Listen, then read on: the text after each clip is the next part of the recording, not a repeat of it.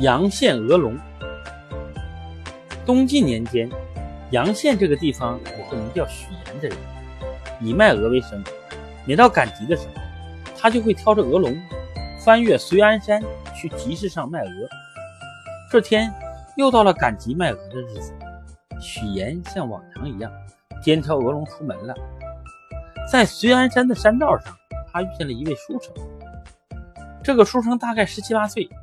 侧卧在路边，许岩就这么一个知书达理的人，一般不应该这么毫无顾忌的在路路上随便坐着，就放下担子，把鹅笼放在地上，走到他的身边，问：“请问你怎么了？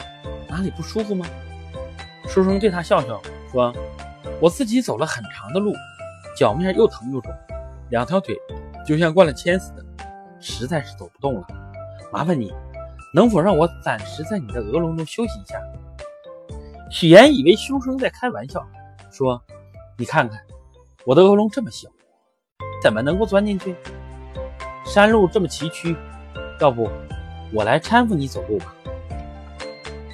没想到书生真的钻进了鹅笼，许岩大吃一惊。可是仔细一看，鹅笼没有变大，书生也没有变小，他很自在的与。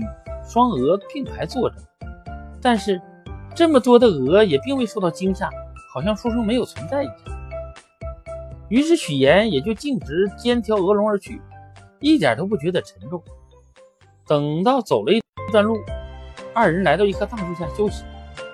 书生从鹅笼里出来，对许岩说：“非常感谢你的帮助，我想要准备一些薄酒来感谢你。”许岩心里想。这个人也许是随口说的，就答应说了。那好啊。可是令他惊讶的是，书生说完，果真就从口中吐出一个铜箱子，箱子里面装着许多山珍海味、美味佳肴，碗、碟子、酒杯、酒壶，一切的器皿都是铜制品，菜肴也是鲜美味香，世上罕见。两人便开始开怀畅饮。酒过数巡，书生又说。我今天赶路的时候，原来有一个女子跟随，现在我想请她和我们一起喝酒，你看怎么样？许岩已经见过了他的媳妇，心想也许她真的能变出一个女子来，就说好吧。叔叔又张开大口，从中吐出一个女子，年纪大约十五六岁，穿着丝绸的衣服，长得非常美丽。他见过许岩，就坐下来和他们一起喝酒。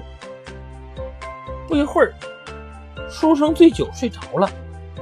这个女子对许岩说：“虽然我与书生结婚，其实我心里一直抑郁激愤。前不久我遇到了一个男子，我就带着他一起出门了。现在书生睡着了，我想请那个男子出来，希望你不要告诉书生。”许岩虽然很惊讶，但还是同意了。女子从口中吐出一个位男子。年纪在二十三四岁左右，人长得聪颖可爱。男子先向许岩问寒问暖，寒暄了一番之后，坐下来喝酒。这时，书生朦朦胧胧的醒了。女子口吐一个锦帐，遮盖住了书生，不让他看见那个男子。书生让女子和他一起休息，女子就进了锦帐。外面只剩下男子和许岩对坐。男子开口说。这个女子虽然对我有情，但并不是真心的。我也偷偷的带了一个女人同行，现在趁着机会想见见她，请你不要泄露我的秘密。许岩已经被眼前的情景弄糊涂了，想也不想就说：“你请便吧。”男子又从口中吐出一位妇人，二十多岁的样子，两个人一起喝酒，一起聊天，非常亲密。过了一会儿。锦帐中传来书生的动静，男子说：“他们俩已经睡醒了，就把刚才吐出的妇人重新吞回口中。”不多会儿，和书生一起的女子出来对许岩说：“书生马上就下床了，就吞下那个男子，独自一人面对许岩坐着。然后书生起来，走出锦帐，对许岩说：‘我刚才小睡了一下，你一个人坐着。’”一定很没有意思吧？天色已经很晚了，我也要向你告辞了。于是吞下了女子，并且把刚才那些酒具、杯盘等等都收回口中，只剩下一个大约二尺宽的大铜盘。书生把铜盘送给许岩，并且说：“我没有什么东西可以感谢你，这个铜盘就当做我们今天相遇的纪念吧。”说完，就飘飘然走了。许岩呆呆地站着，手里拿着那个大铜盘，好像做了一场不可思议的梦。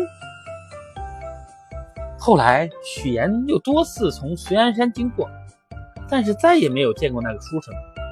他后来做官，当了兰台令史。还拿出铜盘来招待客人，客人仔细看铜盘，发现上面刻着几个小字，意思是汉代永平三年制造。